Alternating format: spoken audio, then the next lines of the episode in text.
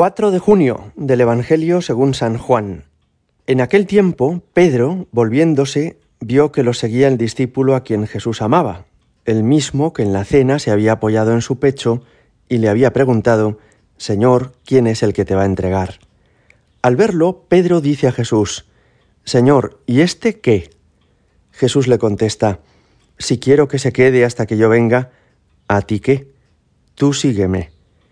Entonces se empezó a correr entre los hermanos el rumor de que ese discípulo no moriría, pero no le dijo Jesús que no moriría, sino si quiero que se quede hasta que yo venga, ¿a ti qué?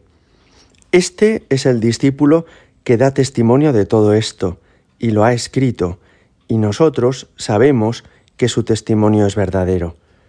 Muchas otras cosas hizo Jesús.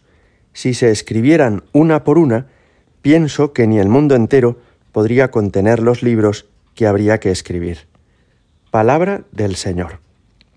Mirad, mañana, domingo, celebraremos la solemnidad de Pentecostés, la venida del Espíritu Santo sobre los apóstoles, la fiesta con la que termina el tiempo de Pascua, en el que venimos avanzando desde el domingo de resurrección.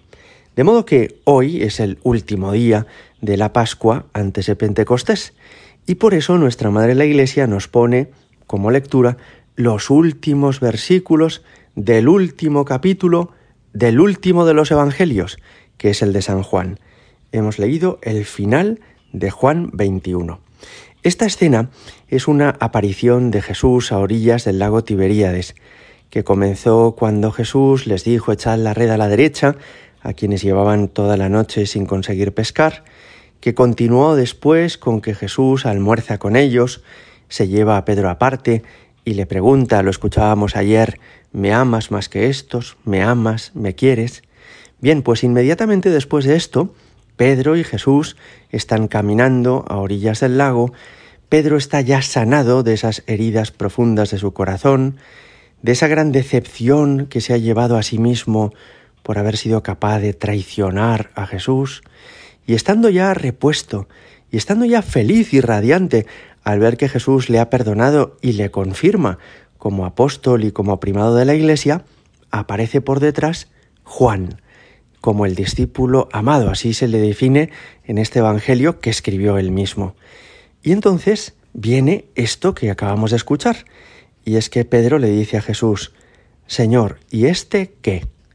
Es curioso porque Pedro ha pasado unos días horribles después de la pasión ha estado profundamente hundido por sus propios pecados, pero ahora se ha repuesto y tiene un poco el peligro, me parece, de venirse arriba de nuevo y de creerse mejor que nadie y de pensar que ya están ahí juntos Jesús y él, Jesús que es el enviado de Dios para el mundo y él que es el vicario de Cristo, el primero entre los apóstoles, le trata a Jesús como de tú a tú y le pregunta, ¿y este qué? como diciendo, entre tú y yo tenemos que tomar las decisiones importantes a partir de ahora. Pero cuando Jesús le responde a Pedro, lo hace de una manera que le da un corte, podríamos decir, porque Jesús le dice, si yo quiero que se quede, ¿a ti qué? Tú sígueme. Con esto está poniendo a Pedro en su sitio y está ayudándole para que no vuelva a caer en ese orgullo que le hacía pensar que él era mejor que los demás, o que él podía disponer de la vida de los otros, o considerar que los demás podrían traicionar a Jesús, pero que él jamás lo haría, está ayudándole a caer en la cuenta de que sí, va a ser el primado entre los apóstoles, pero sigue siendo el mismo que era siempre, un pobre hombre.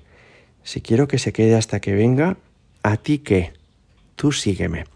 Esta enseñanza me parece que nos ayuda mucho, porque todos, como Pedro, tenemos el peligro de andar juzgando a los demás y de andar pensando qué es lo que tendría que hacer este, o a dónde tendría que ir el otro, o lo que yo haría si fuera aquel de más allá. En el fondo pensar que somos nosotros quienes tenemos que tomar las decisiones sobre la vida de los demás. Y Jesús nos dice, tú sígueme lo que yo haga con esta persona, ¿a ti qué? Esto nos ayuda muchísimo a ser respetuosos con la vida de los otros y a entender que igual que nosotros tenemos una historia preciosa de amistad con Jesucristo, también los demás la tienen y que los demás, mientras que se mantengan unidos al Señor, pues seguramente no necesitan de nosotros, ni nosotros somos los que tenemos que organizarles la vida. Esto no significa desentendernos de ellos, ni que falte amor al prójimo, pero sí significa no considerarnos mejores que nadie y entender que Dios lleva a cada uno por donde Él quiere. Me parece que esto es muy importante en la vida de la Iglesia, porque cada uno hemos encontrado una parroquia, un grupo, un movimiento, un carisma donde nos encontramos felices. Pero tendríamos como el peligro, ¿no? De andar juzgando los demás grupos, las demás parroquias, los demás carismas, y de hablarle así a Jesús de tú a tú, diciéndole como Pedro, bueno, ¿y a ti qué te parecen estos? ¿O qué hacemos con estos otros? Y el Señor a veces nos tiene que poner en nuestro sitio y decirnos, oye, si yo tengo con estos un trato particular, ¿A ti qué? Tú sígueme.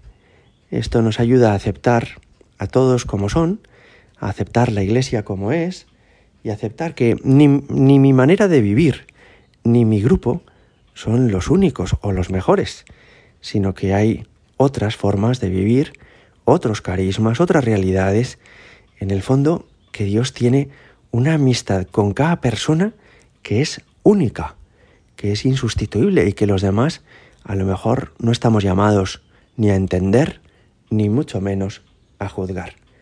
Vamos a pedirle hoy al Señor, cuando terminamos la Pascua, que nos conceda esto, a vivir unidos al Señor y al mismo tiempo a entender que hay otras formas de seguirle y de servirle distintas a la de cada uno de nosotros. Gloria al Padre y al Hijo y al Espíritu Santo, como era en el principio, ahora y siempre y por los siglos de los siglos. Amin.